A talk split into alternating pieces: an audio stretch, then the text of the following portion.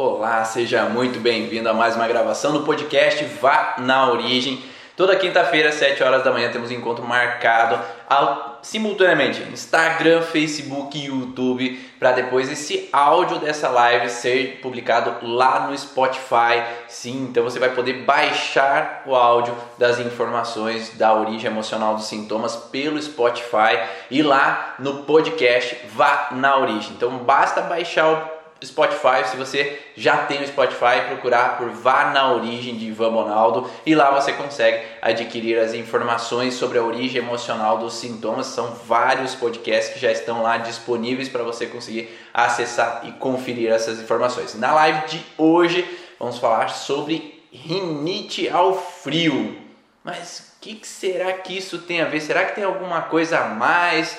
Será que tem alguma percepção adicional? Será que tem alguma informação que possa nos ajudar a entender por que, que o paciente chega com aquela rinite? Ele fala assim: ah, só mudar o clima e eu já começo a ter rinite. É só vir uma brisa fria ou só começar a mudar a estação que já me vem uma rinite. Então, por que será que o paciente acaba trazendo essas informações, esses incômodos para a vida dele? E aí eu vou falar vários detalhes, vários exemplos que você pode conferir para a sua vida ou para a vida do seu paciente. Para quem está chegando aí no Instagram, Facebook, YouTube, fala aí se o áudio tá ok, só para eu saber a gente começar aí, para que daí esse áudio vai depois lá para o Spotify para que a gente possa é, ouvir aquelas informações de uma maneira melhor para quem quiser, às vezes está offline, está viajando.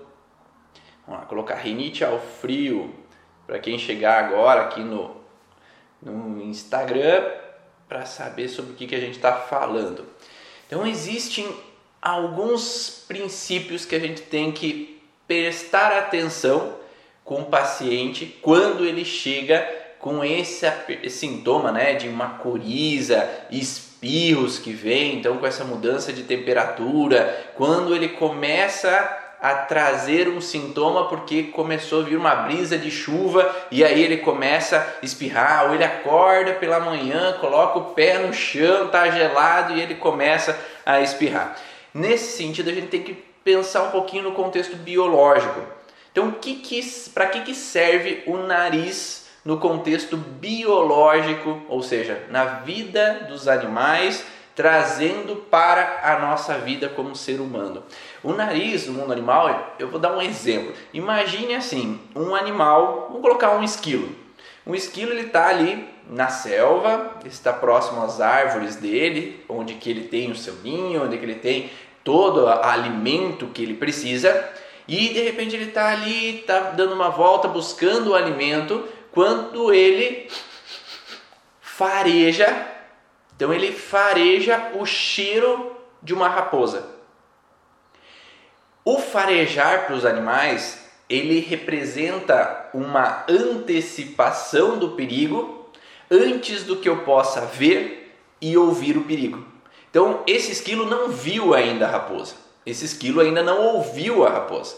Por isso que se falam tanto que os animais eles têm um faro muito mais aguçado do que o ser humano. É como se o ser humano já começou a reduzir esse faro, porque às vezes não se tornou mais tão habitual, tão necessário para nós termos esse sentido aguçado.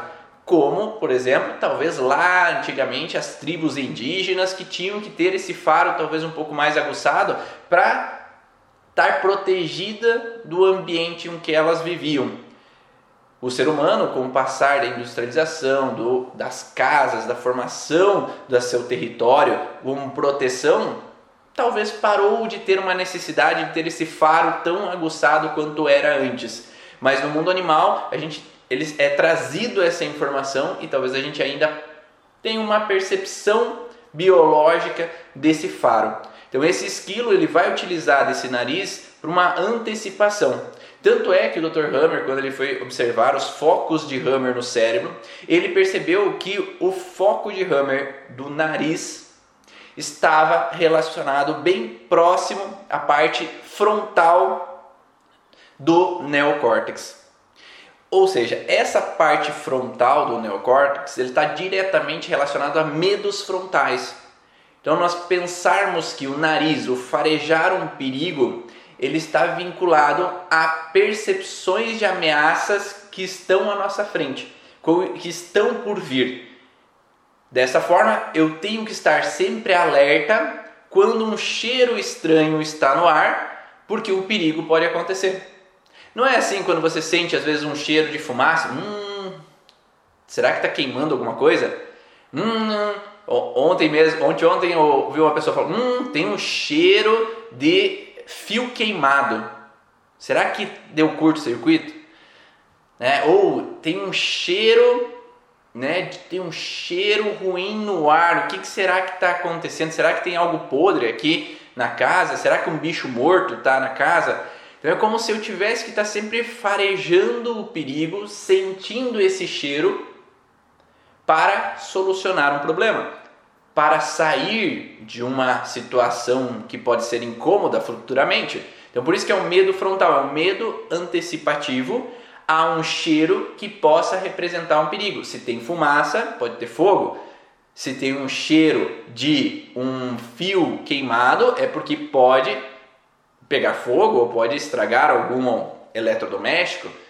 Se tem um cheiro de gás, pode explodir a casa. Então eu tenho que farejar o perigo como um processo antecipatório para evitar passar por um problema, evitar passar por um transtorno no meu dia a dia. Então esse vínculo do nariz, dessa percepção sensorial, então ele tende a vir desse processo filogenético como um meio de farejar o perigo que me ronda, farejar esse, esse ameaça que me ronda. Por os animais era mais farejar talvez um predador. Farejar, às vezes, para um rato de um celeiro, farejar fumaça poderia fazer com que eles pudessem sair do celeiro antes que o celeiro pegasse fogo.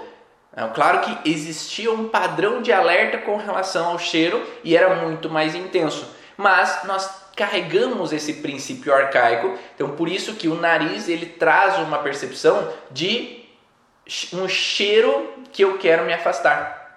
Então o nariz, ele entra nos conflitos sensoriais e os conflitos sensoriais, eles têm a ver com contato separação. Então eu, eu estou em contato ou não estou mais em contato de um cheiro, ou eu quero me separar de algum cheiro.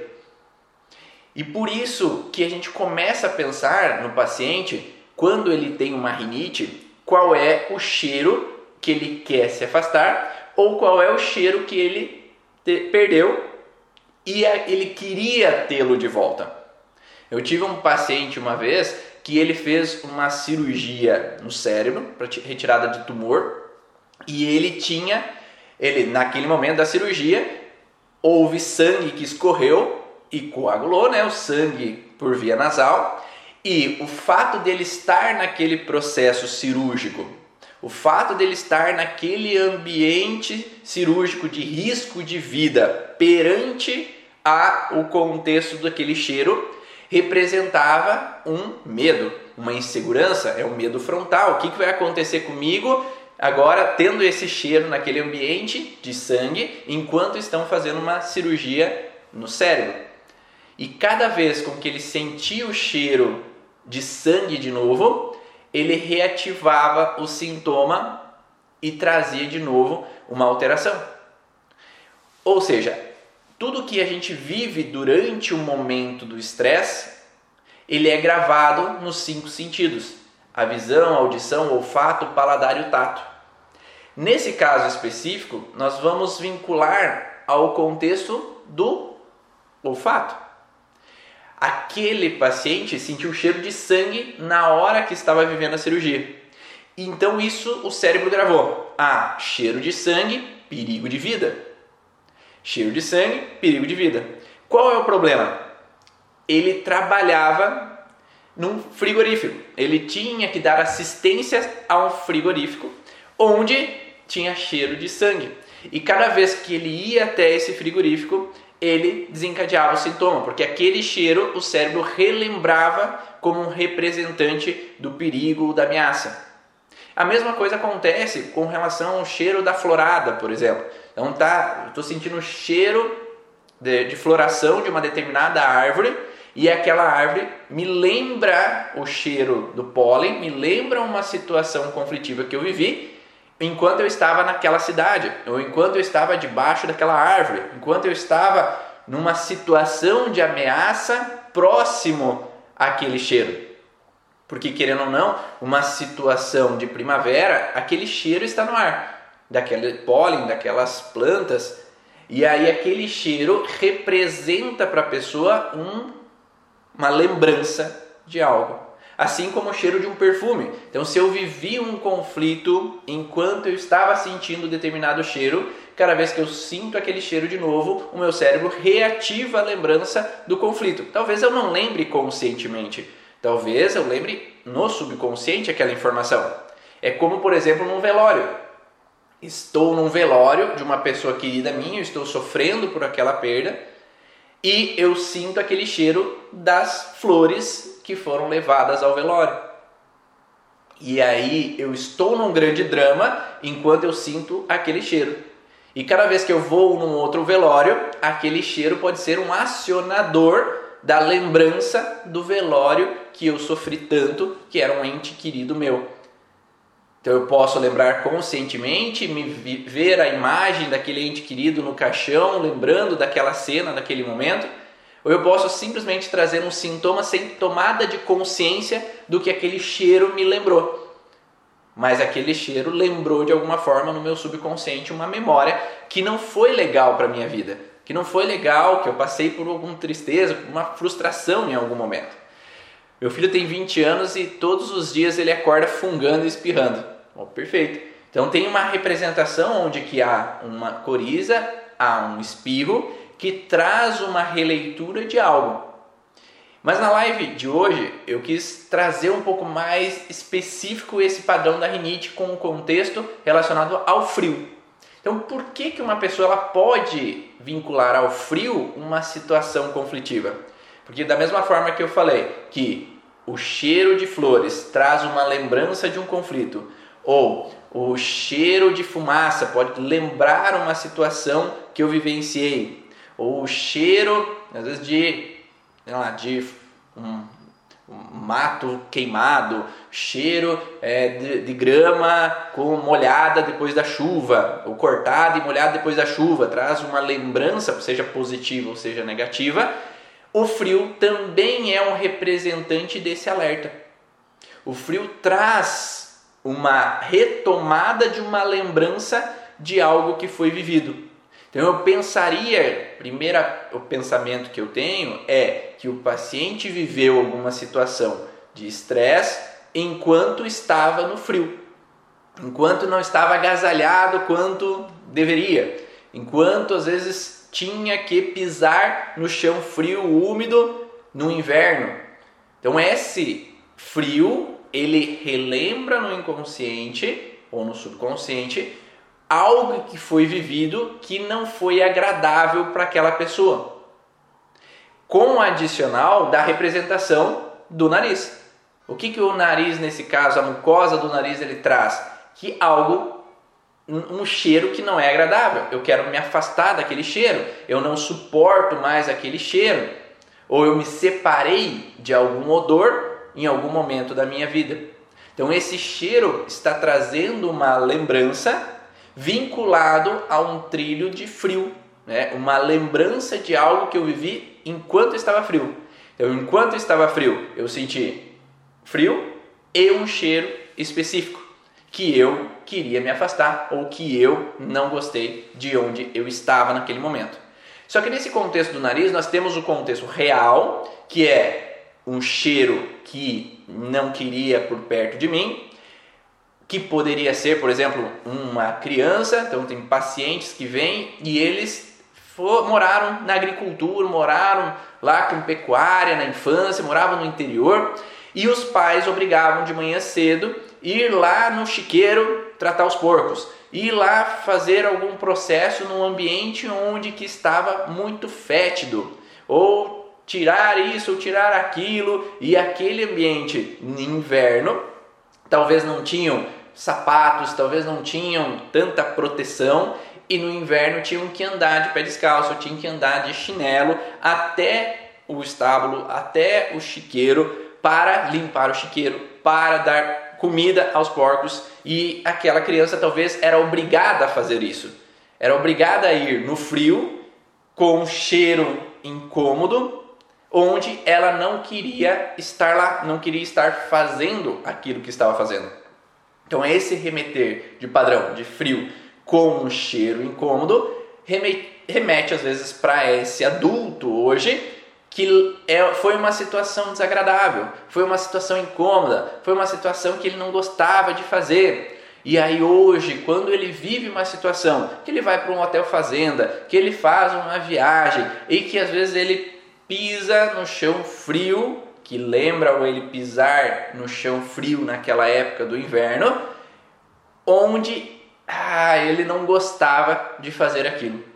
E aí o nariz começa a escorrer. E aí o nariz começa a espirrar, como se fosse um querer se afastar de uma situação que em algum momento na vida foi desagradável. Não sei se vocês já tiveram pacientes dessa forma, conta aí, dá um feedback, vamos fazer uma troca aí de informações até para engrandecer para todo mundo junto, crescer junto nessas informações. Tá? Então esse papel da representação de um frio vinculado a uma situação de um cheiro ruim, um cheiro incômodo, ou por exemplo, tiveram pacientes que, em um momento de um temporal, viveram uma situação de destelhar a casa e era inverno e tiveram que sair correndo de casa.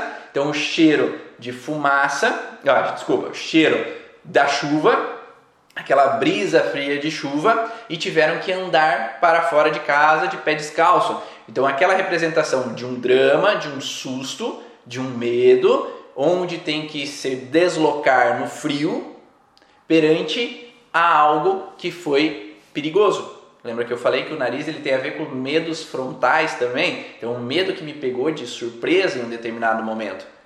E aí, cada vez que tem uma brisa fria de chuva, cada vez que tem um temporal, o nariz começa a escorrer ou começa a espirrar, porque aquele clima frio, aquele vento frio, aquela brisa relembra no inconsciente uma situação. Então, eu, quando eu vim aqui para Pato Branco, onde eu moro atualmente, é, muitos pacientes vinham falando assim: ah, eu tenho, eu tenho rinite na primavera.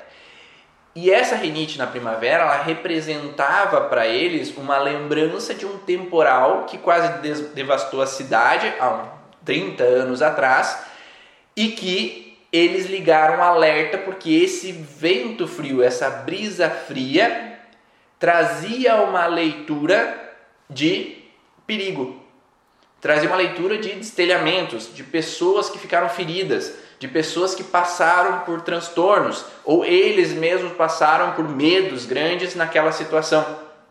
Então, o frio da brisa fria da chuva, junto com a representação daquela temporal, do destelhamento, que veio uma sensação desse medo frontal, trouxe para eles uma rinite na primavera, porque a rinite aconteceu porque o temporal foi na primavera. Então tinham flores dentro da cidade onde a chuva, o temporal batia nessas folhas e o vento espalhava aquele cheiro que era o cheiro do perigo, o cheiro das flores, do pólen, que representou aquele momento de estresse, de incômodo, de frustração para essas pessoas.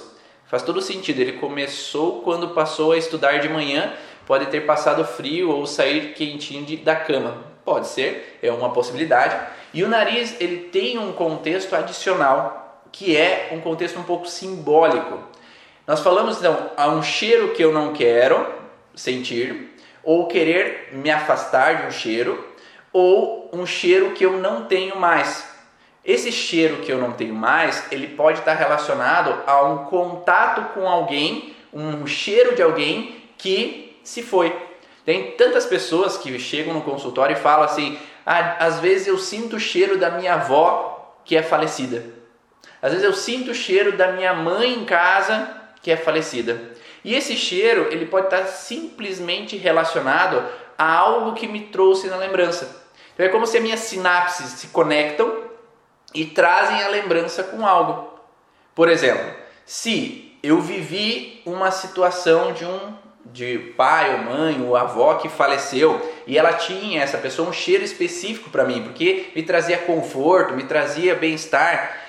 E aí, quando eu assisto algo na televisão que lembra inconscientemente dela, eu, eu vejo algo, alguém fala algo, toca numa palavra que me lembra inconsciente ou conscientemente aquela pessoa, eu posso, essa conexão das sinapses, trazer o cheiro daquela pessoa à tona. Como se fosse uma releitura da memória daquela pessoa.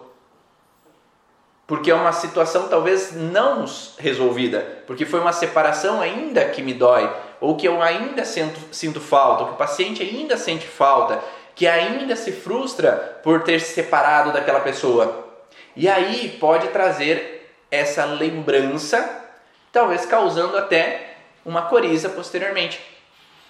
Após eu ter essa lembrança, após eu sentir esse cheiro que me traz uma falta. Ou uma criança que às vezes ela fica com a mãe quando nasce, um bebezinho entra no colo da mãe, fica no colo da mãe protegido e tem o cheiro da mãe. E aí, aos cinco meses, aos seis meses, a mãe volta a trabalhar e é como se eu me separo do cheiro da mãe. Ou aos oito meses, começa a ir para a escolinha, eu me separo do cheiro da mãe. Então essa separação do cheiro da mãe é eu não tenho mais aquele cheiro comigo. E ao me separar, gera uma fragilidade na mucosa nasal, porque eu não consigo mais trazer aquele cheiro de volta para mim. Não é assim que muitas mães fazem, de colocar a naninha, de colocar o paninho no peito para captar um pouco o odor da mãe e deixar quando ela vai sair para deixar com o pai, para a criança se acalmar? Não é assim? Não sei se quem é mãe aqui já fez essa experiência. Né? Eu lá em casa a gente fazia essa experiência. Que a minha esposa às vezes tinha que dar uma aula à noite ou tinha que sair e aí ela entregava então a naninha ou entregava um paninho ou uma roupa mesmo dela com aquele cheiro dela que fazia com que minhas filhas se acalmassem. Porque o cheiro traz a lembrança daquela pessoa, ou eu me sinto acolhido como se eu sentisse que aquela pessoa está aqui comigo. Então o odor, ele traz um relaxar para aquela criança que se sentiu de alguma forma separada da sua mãe. Faz sentido para vocês? Conta aí, dá um feedback, coloca um coraçãozinho aí se você está ouvindo mesmo a live. Tinha uma paciente que tinha rinite ao perfume da colega de trabalho. É, exato, e esse perfume ele pode trazer uma lembrança de algo que foi vivido anteriormente ou até de um conflito que foi vivido com essa é, colega de trabalho. O que determina o acontecimento desse tecido e não de outro? Determina a percepção do paciente. Então, se o paciente percebeu como uma representação de um cheiro que eu não suporto, por exemplo, o pai chega alcoolizado em casa e começa a brigar com a mãe. Então, o paciente lá atrás tinha o cheiro do álcool como um problema, ou o cheiro do cigarro como um problema. E aí, cada vez com que sente esse cheiro do álcool do cigarro, reativa uma lembrança daquele problema que aconteceu. Então eu posso ter, eu quero me separar desse cheiro, porque esse cheiro ele traz um problema, ou eu não quero ter contato com esse cheiro porque me lembra um problema. Então a percepção do paciente na hora que viveu o conflito é: eu não quero sentir esse cheiro. Ou eu quero me separar desse cheiro. Ou eu quero ter de volta esse cheiro, né? eu quero ter de volta esse contato com esse cheiro que me é agradável ou que me representa uma proteção, como eu falei da criança ali que se separa do cheiro ou de um adulto que se separa do cheiro de um pai ou de uma mãe ou de uma avó que representa um acalento para ela. Assim, quando ficam com as tatas, a Maísa falou que deixa o, o cheirinho também para ela sentir.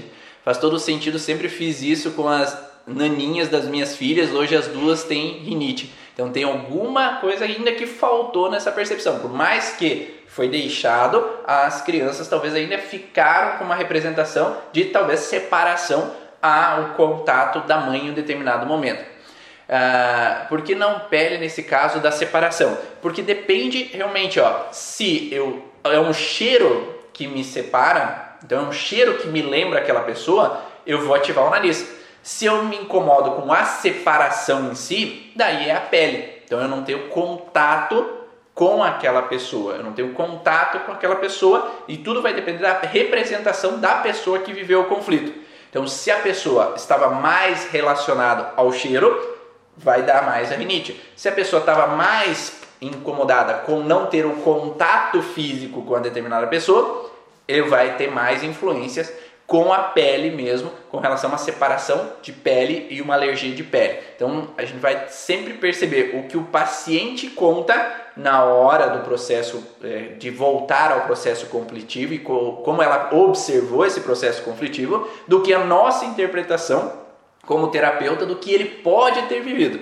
Então, ontem na, na aula do curso Origens para os alunos eu falei especificamente isso, né? E algumas pessoas perguntaram um pouco mais essa relação, e aí a gente mostrou como é feito esse processo de volta até a memória do que aconteceu no conflito, e aí a gente falou o passo a passo que tem que seguir para chegar até essa memória do que aconteceu, e aí o paciente relatar o que ele sentiu naquele momento porque o resto são tudo deduções que o terapeuta possa ter do que estava acontecendo naquele momento. Então o paciente ele pode trazer, ah, eu senti a falta do cheiro da minha mãe, eu senti a falta do carinho da minha mãe, eu senti a falta do abraço da minha mãe. Então tudo depende da percepção do que aquela criança sentiu como ausência, sentiu como incômodo, para que daí ela possa ter uma rinite ou uma alergia de pele.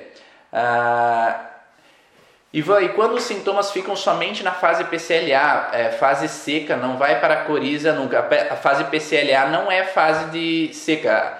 A fase de ressecamento é a fase ativa de estresse. Então a fase pós-estresse é a fase da coriza.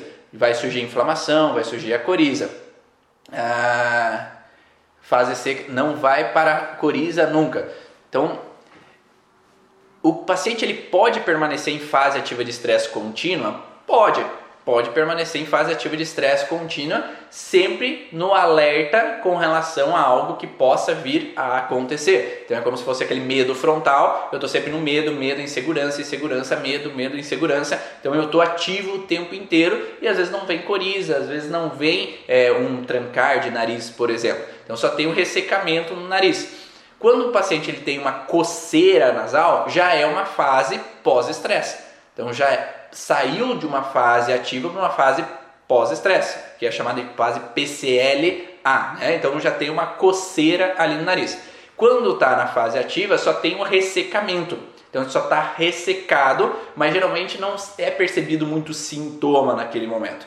Quando tem uma fase pós-estresse, eu saí daquele conflito, vai ter então ou a coriza, ou a coceira, ou espirros que vão aparecer nessa fase pós-estresse, mostrando que o paciente está saindo de algum alerta ou que ele reativou algum trilho do conflito, uma lembrança de algo que aconteceu e automaticamente ele viu que o perigo não estava acontecendo. Né? Então, por exemplo, um paciente viveu é, que a casa pegou fogo. Então a casa dele pegou fogo, então aquele cheiro do perigo é o cheiro da fumaça que ele viu caindo tudo, né, tudo pegando fogo e acabou com a casa dele. Então o cheiro do perigo estava relacionado à fumaça.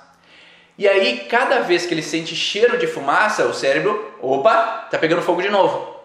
Só que quando ele percebe, ah, não, só estão botando fogo ali no mato, ah, não, não é nada, ali estão fazendo churrasco, aí ele relaxa automaticamente. Então é só uma releitura momentânea que ele relaxa automaticamente, já entra na coriza, já entra é, no processo de espirro e às vezes é um espirro momentâneo, às vezes dá um espirro e pronto, acabou. Né? Teve um pouquinho de coriza e acabou, porque foi um momento específico que relembrou algo, ou um cheiro específico que relembrou algo, ou algo ativou momentaneamente e fez ele sair desse alerta. Ah, o paciente relata que o nariz parece plastificado é, não tem secreção há anos, não vem coriza nunca. Então, provavelmente ele possa estar em fase ativa de estresse é, e aí entrar num padrão de alteração nesse sentido de contínua fase ativa de estresse, que ele nunca relaxa a situação, porque ele vê o perigo rondando o tempo inteiro e acaba às vezes nunca entrando em resolução completa. Então tem que ver desde quando e o que, que fez começar esse processo. Quando tranca o nariz, qual fase é mesmo? Então ele pode ser uma fase relacionada à rinofaringe, que daí é uma fase ativa de estresse, que tem proliferação na fase ativa de estresse e aí um trancar de nariz, ou na parte da mucosa, que é na fase pós-estresse, que daí ele pode trancar quando sai do conflito e aí é um trancar mais com coriza. O trancar, quando fica simplesmente trancado, às vezes não está saindo nada, eu pensaria mais na parte endodérmica, que é a rinofaringe, que aí vai trancar, eu não consigo puxar o ar, mas também não sai nada aparentemente ali do nariz. Então, ter essas duas possibilidades. Agora, nós temos um contexto adicional que é eu falei que tem a fase real, né? Eu senti realmente um cheiro que eu quero me afastar, ou eu perdi o contato com algum cheiro que me faz falta, mas eu tenho um contexto também simbólico desse processo. Que eu falei que um cheiro é ruim para mim, mas a percepção simbólica também pode ser algo não me cheira bem.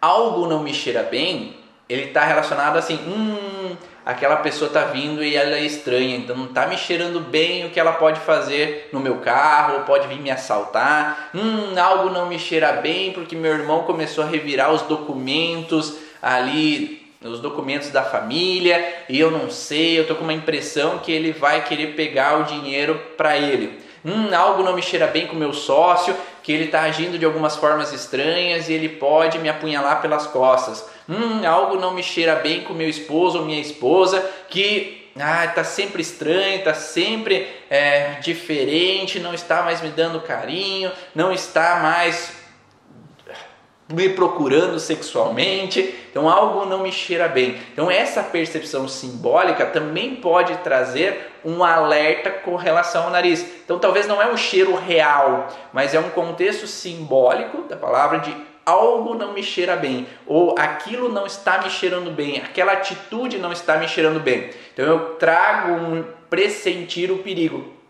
É como se eu tivesse farejando o perigo antes que ele aconteça. Você não vê essas palavras serem ditas? Né? Tá farejando perigo, algo não me cheira bem. Então eles têm tudo a ver com um simbolismo da parte nasal. E quando o paciente ele relata essas palavras ou ele vivencia uma situação no ambiente familiar, no ambiente profissional que traz essa percepção para ele, ele pode sim ter uma alteração no nariz. Ah, então o processo está crônico quando o paciente ele fica no sintoma há muito tempo? Sim. Então existe a rinite aguda, ou seja, momentaneamente o paciente tem uma rinite ou tem uma gripe que afeta o nariz em conjunto, tem um sintoma, mas isso é raro, ele nunca tem quase. A cada cinco anos ele desenvolve essa rinite, é uma rinite aguda. Então aconteceu momentaneamente por alguma situação de um estresse que ele passou anteriormente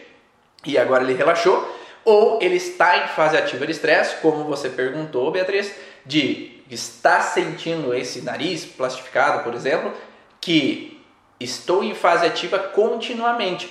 Então eu estou num processo crônico ativo, né? Então, crônico ativo, não faz balanço de ir para a fase PCL e volta para a fase ativa, PCL e fase ativa talvez ele esteja continuamente em fase ativa de estresse, de algo não me cheira bem no relacionamento, algo não me cheira bem com relação à profissão, algo não me cheira bem com algo que está acontecendo no meu cotidiano, e aí eu permaneço em fase ativa de estresse de medo antecipatório, de medo frontal, né? Então esses medos frontais, eles trazem esse medo antecipatório, essas preocupações, esse alerta antecipado das coisas. Está dando para entender, fazendo sentido? Dá um feedback aí para mim, para eu saber se a gente está seguindo um caminho e vocês estão conseguindo prestar atenção e entender essas relações. Então nós temos essa percepção que pode ser com cheiro, pode ser com o contexto simbólico da palavra e rinite ao frio, nós temos um contexto de que algo não me cheira bem enquanto eu estou no ambiente frio.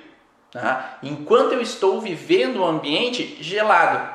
Então, por exemplo, aquele paciente que está numa nevasca e essa nevasca traz um perigo para eles, porque eles não têm aquecimento, eles não têm às vezes forma de se proteger, ou que ele está às vezes o carro quebrou no meio do nada e está um invernão e às vezes eu tenho que sair naquele frio e eu estou com medo do que vai acontecer, então eu estou no ambiente frio com medo antecipativo, algo não me cheira bem, eu não sei o que pode acontecer. Então eu entro numa relação de nariz vinculado ao frio.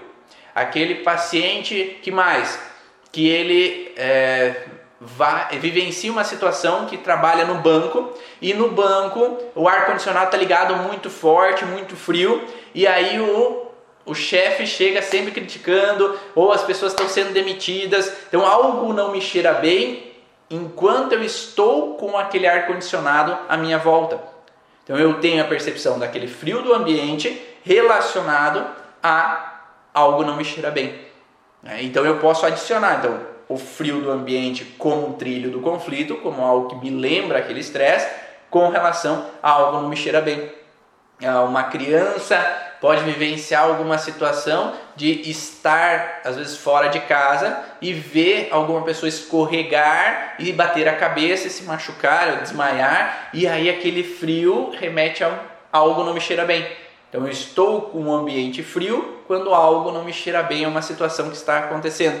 Então remete a um padrão associativo de frio com uma percepção de algo não me cheira bem.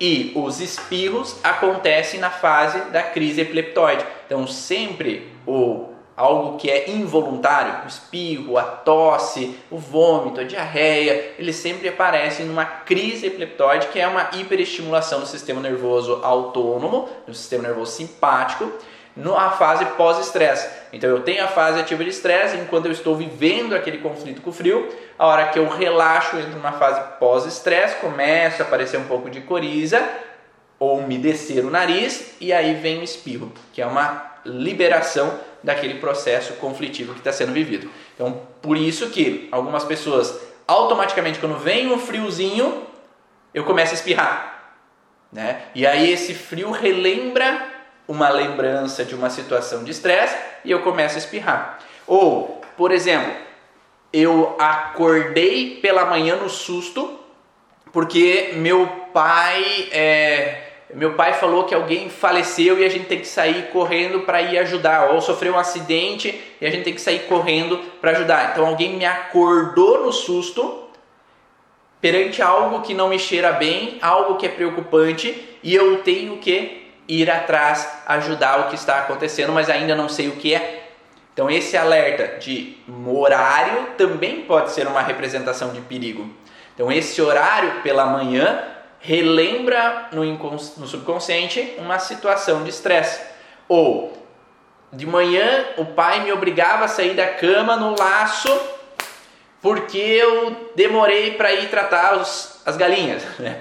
O paciente vivia no interior, na infância, e aí o pai obrigava a acordar cedo, né? mudou o horário de verão, mas não interessa, você tem que acordar no mesmo horário porque as galinhas ou os galos não alteraram o horário de verão, ou os porcos não alteraram o horário de comer. Então você tem que continuar acordando no mesmo horário. Então eu posso receber críticas ou ser atacado, então algo não me cheira bem com amanhã cedo.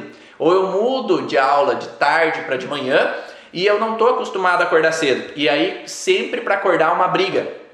Sempre para acordar, tem bateção de boca. Porque o pai briga porque eu não me levanto, porque vamos de uma vez. Então, algo não me cheira bem com acordar. Porque sempre tem confusão, sempre tem briga, sempre tem problema. E aí, a hora que acorda, eu espirro, espirro, espirro, porque tem uma releitura dessa infância que traz essa percepção ali de, desse processo.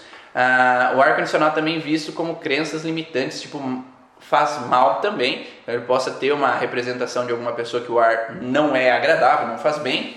Os trilhos permanecem após o programa biológico estar finalizado? Não, ele não permanece. Quando você resolve o conflito ou passa do processo e percebe que aquilo já não é um perigo, os trilhos eles automaticamente não relembram e não causam os sintomas da mesma forma. Claro que a memória ela nunca vai deixar de existir dentro da cabeça do paciente quando a gente modifica a percepção, ressignifica aquilo que aconteceu. A memória vai continuar lá. Não existe esse negócio de apagou a memória, apagou o que o paciente viveu. Não, ele começa a mudar a forma de perceber aquela situação e aí o cérebro entende que aquele frio não é mais um perigo. Aquele frio não representa mais um problema. E aí eu não tenho mais por que ter uma rinite ao frio.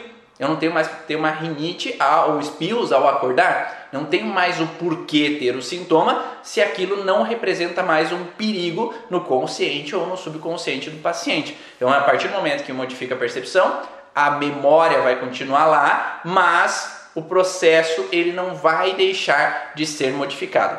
Tem uma crença que era comum na minha infância, se andar descalço no chão frio vai gripar. Ou, ou andar de pé descalço vai, vai dar dor na bexiga, né? Também, né, Natália? E, e são crenças que são passadas porque algum momento alguma pessoa possa ter sentido isso e associou essa referência de informação. Né? Até porque antigamente é, não se tinha muito calçado, no interior não se tinha muita possibilidade de proteções e tinha que alimentar o gado, tinha que fazer as coisas desde cedo, ou tinha que ir lá colocar a, a roupa que tinha para ir para o colégio. E aí essas pessoas passavam frio, essas pessoas tinham alterações de incômodos e talvez ao mesmo tempo tinham alterações da bexiga, ao mesmo tempo tinham alterações de gripes, e aí traz uma referência desse processo. E aí nós temos um outro padrão que a gente pode pensar que talvez esse paciente não viveu no interior. Talvez esse paciente não passou por frio, ou friagem, como dizem, né? Mas ele pode trazer um contexto transgeracional de leituras disso. Né? Eu já tive pacientes, por exemplo, que trouxeram umas lembranças do passado, quando a gente foi trabalhar o conflito, com relação a antepassados que viveram na neve, que vieram da Itália, que vieram, sei lá, da Ucrânia, que vieram da Bielorrússia, que vieram de um lugar onde que tinham nevascas. E lá naquele momento o frio representou perigos para essas pessoas, representou alertas para essas pessoas. O frio, numa carência às vezes de comida, numa carência de dinheiro, numa carência de possibilidades lá no passado, às vezes um trisavô, um tataravó que vieram de outro país que era mais frio, aquele lugar representava perigos. Aquele lugar representava hum, algo não me cheira bem. E aí essa pessoa, cada vez que volta ao frio, ela pode ter uma coriza ela pode ter uma coceira nasal, ela pode trancar o nariz, porque traz à tona uma lembrança transgeracional, ou seja, dos ancestrais. Então alguém viveu um drama grande com relação ao frio. Alguém viveu um grande drama com relação à neve, à nevasca, ou estar num ambiente que era muito frio. E esse perigo traz à tona no transgeracional, por quê? Porque o cérebro entende da seguinte maneira: se o antepassado viveu um conflito. A forma de ele evitar esse conflito acontecer é evitar ir nesse ambiente que o conflito aconteceu. Então, se minha antepassada, antepassado do paciente, a bisavó dele, viveu uma situação de estresse numa nevasca, o que, que o cérebro dela vai colocar? Eu tenho que evitar uma nevasca para não passar por perigo de novo. E isso, esse programa de proteção, ele é passado para a avó, da avó para a mãe, ou para o pai, para o pai para o paciente. Para que ele perceba assim, ó, nevasca é perigoso. E aí eu já vou ter um alerta que frio é perigoso. Que frio é incômodo. Que passar frio pode trazer um drama. Por mais que eu nunca vivi isso, por mais que eu nunca passei por isso. Mas lá internamente tem uma memória de risco a esse tipo de situação. E aí esse paciente ele já vai ter um alerta com relação ao frio. E aí a gente precisa de auxiliar o paciente a ir até o transgeracional para que ele possa modificar essa percepção, porque o que aconteceu já aconteceu. Talvez as pessoas hoje no Brasil não vão viver essa nevasca como lá viveram anteriormente. Talvez quem aqui está assistindo de Portugal, talvez ainda possa viver algumas situações quando vai para algum ambiente ou vai para algum lugar onde é que está esse frio. E aí trazer às vezes o sintoma à tona cada vez que eu tenho contato com esse frio. E aí ativar, nesse caso, a rinite. Ah, é, às vezes, ah, falar ali, a epigenética, você toma consciência e muda a sua percepção mudando o padrão, tudo muda. Não necessariamente, né? É possível sim né? é possível sim mudar essa percepção desde que eu tomo consciência, mas se o paciente não tem recursos para isso, é algo que eu falei ontem na aula também do curso Origens, se o paciente não tem recursos para mudar essa percepção, ele não consegue sozinho, né? só tomando consciência. Às vezes é preciso auxiliar o paciente a mudar essa percepção, né? a entender que aquilo que aconteceu já não é o que está acontecendo hoje. Porque se o paciente é um terapeuta, ele já tem recursos para entender que aquilo já não está acontecendo mais. Mas se o paciente ele não tem recursos internos para mudar essa percepção, aí é preciso o terapeuta auxiliar esse processo de mudança de percepção e saída desse processo conflitivo. Uma outra coisa que me, me lembrei, eu acabei lembrando agora, é que um outro contexto que vem filogenético, né, nessa evolução das espécies, com relação ao frio, é a morte. Então, um cadáver ele fica frio quando morre. Então, eu posso ter um entendimento que frio representa morte. E aí, se eu vivi uma, gran uma grande frustração com uma morte na minha história familiar e trouxe essa representação de que frio traz uma representação de morte, a pessoa pode ter uma sensação que ao tocar em um objeto frio, ter um espirro, porque lembra no subconsciente o frio da morte, o frio do que aconteceu em algum momento, do contato, do ter um toque num cadáver. Ou, por exemplo, uma é, criança ao nascer, que ela é retirada da temperatura de dentro do útero da mãe e ela é colocada num lugar frio e longe da mãe. Então ela está desprotegida, como se algo não cheira bem, e estou em contato do frio. Esse contato do frio representa o perigo de algo não me cheira bem. E aí esse bebê, depois que volta com a mãe, ele pode ter uma coriza. Ou cada vez que se toca em algo gelado, pode ter uma coriza. Cada vez que se afasta da mãe de novo, pode ter uma coriza. Porque o frio representa um estado conflitivo. Ou se em algum momento em uma cirurgia, é, essa pessoa às vezes ela tem o contato do corpo com algo gelado e algo não me cheira bem porque eu vou fazer uma cirurgia. Então esse frio do contato, às vezes com um aparato médico ou com o local mesmo que ela vai fazer a cirurgia, ela pode representar que esse frio do local representa o alerta, o perigo, a insegurança do que pode vir a acontecer para mim. É, eu fui fazer uma, uma cirurgia uma vez e eu lembro que o ambiente estava gelado antes de ir para a cirurgia que geralmente se liga um, liga um ar condicionado e aquele ambiente frio é algo não me cheira bem, vou fazer uma cirurgia e tem frio ali naquele ambiente. Então é aquela sensação do ar condicionado que remete a algo não me cheira bem. E o que, que pode acontecer? Né? E aí pode trazer essa sensação de que cada vez que eu vou para o ar condicionado, o meu subconsciente ele traz a lembrança daquele momento que eu vivi com algo perigoso, com algo que não me cheirava bem. Ah, Pode ser por a mãe ter tido um aborto antes de passar para o novo bebê? São infinitas possibilidades, depende se a criança traz essa referência né? e se a mãe traz essa referência. Porque alguns estudos falam, né? alguns estudiosos relatam a possibilidade de útero frio, né? o útero de morte. E aí essa criança que nasce em um útero de morte, ela poderia ter uma representação nesse sentido. Talvez é uma possibilidade, mas somente saberíamos olhando para essa criança se ela tem essa memória da morte do irmão, desse aborto anterior, para daí entender se isso foi mesmo o processo e a gente só vai saber se foi esse o processo se é melhor acontecer. Então, se aquela criança ou aquele adulto de, que veio de pós um aborto do irmão, ele vivencia a melhora, eu sei que foi isso, mas se ele não vivenciou a melhora, tem outras coisas que precisam ser olhadas. Uh, tinha uma paciente assim que espirrava quando tocava o frio, perfeito. Uh, muito comum a mesa cirúrgica, né, estar fria também. Né? Eu espero que vocês tenham gostado desses vários exemplos aí com relação à rinite e o frio que tenha feito sentido para vocês, que tenha ajudado, às vezes, a cair algumas fichas aí que possam auxiliar tanto no atendimento com o paciente de vocês, quanto na vida de vocês, dos seus familiares, que possam compreender então os porquês de algumas coisas e modificar essa percepção, porque ninguém precisa ficar com a rinite por vida toda, né? Eu passei por muitos anos com rinite e graças a Deus que eu consegui descobrir algumas coisas que causavam, não era uma coisa só. Então eu, por isso que eu falo que às vezes não é porque tem pulga que não pode ter piolho, não é porque tem um conflito que não pode ter vários outros conflitos associados.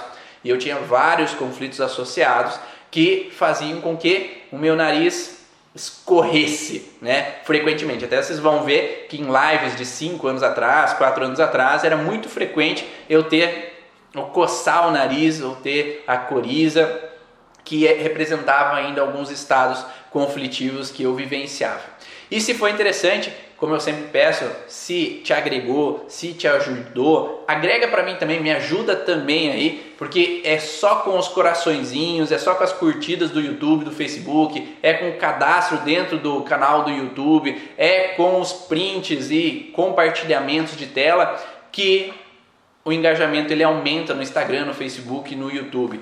Então, me ajuda também aí que eu ajudo vocês compartilhando o máximo de coisas possíveis. Então faz um print da tela, publica lá nos stories para que talvez mais pessoas saibam, mais pessoas conheçam, mais pessoas venham buscar esse conhecimento da origem emocional dos sintomas, que todos nós possamos crescer juntos com essa partilha, com essa troca e essa transmissão de informações. Vai lá, faz um print aí, e vamos juntos fazer um processo de evolução e quem sabe assim a gente possa ter mais e mais pessoas em harmonia, mais leves e felizes. Quem sabe assim a gente consegue um mundo melhor. Um grande abraço, até a próxima. Tchau.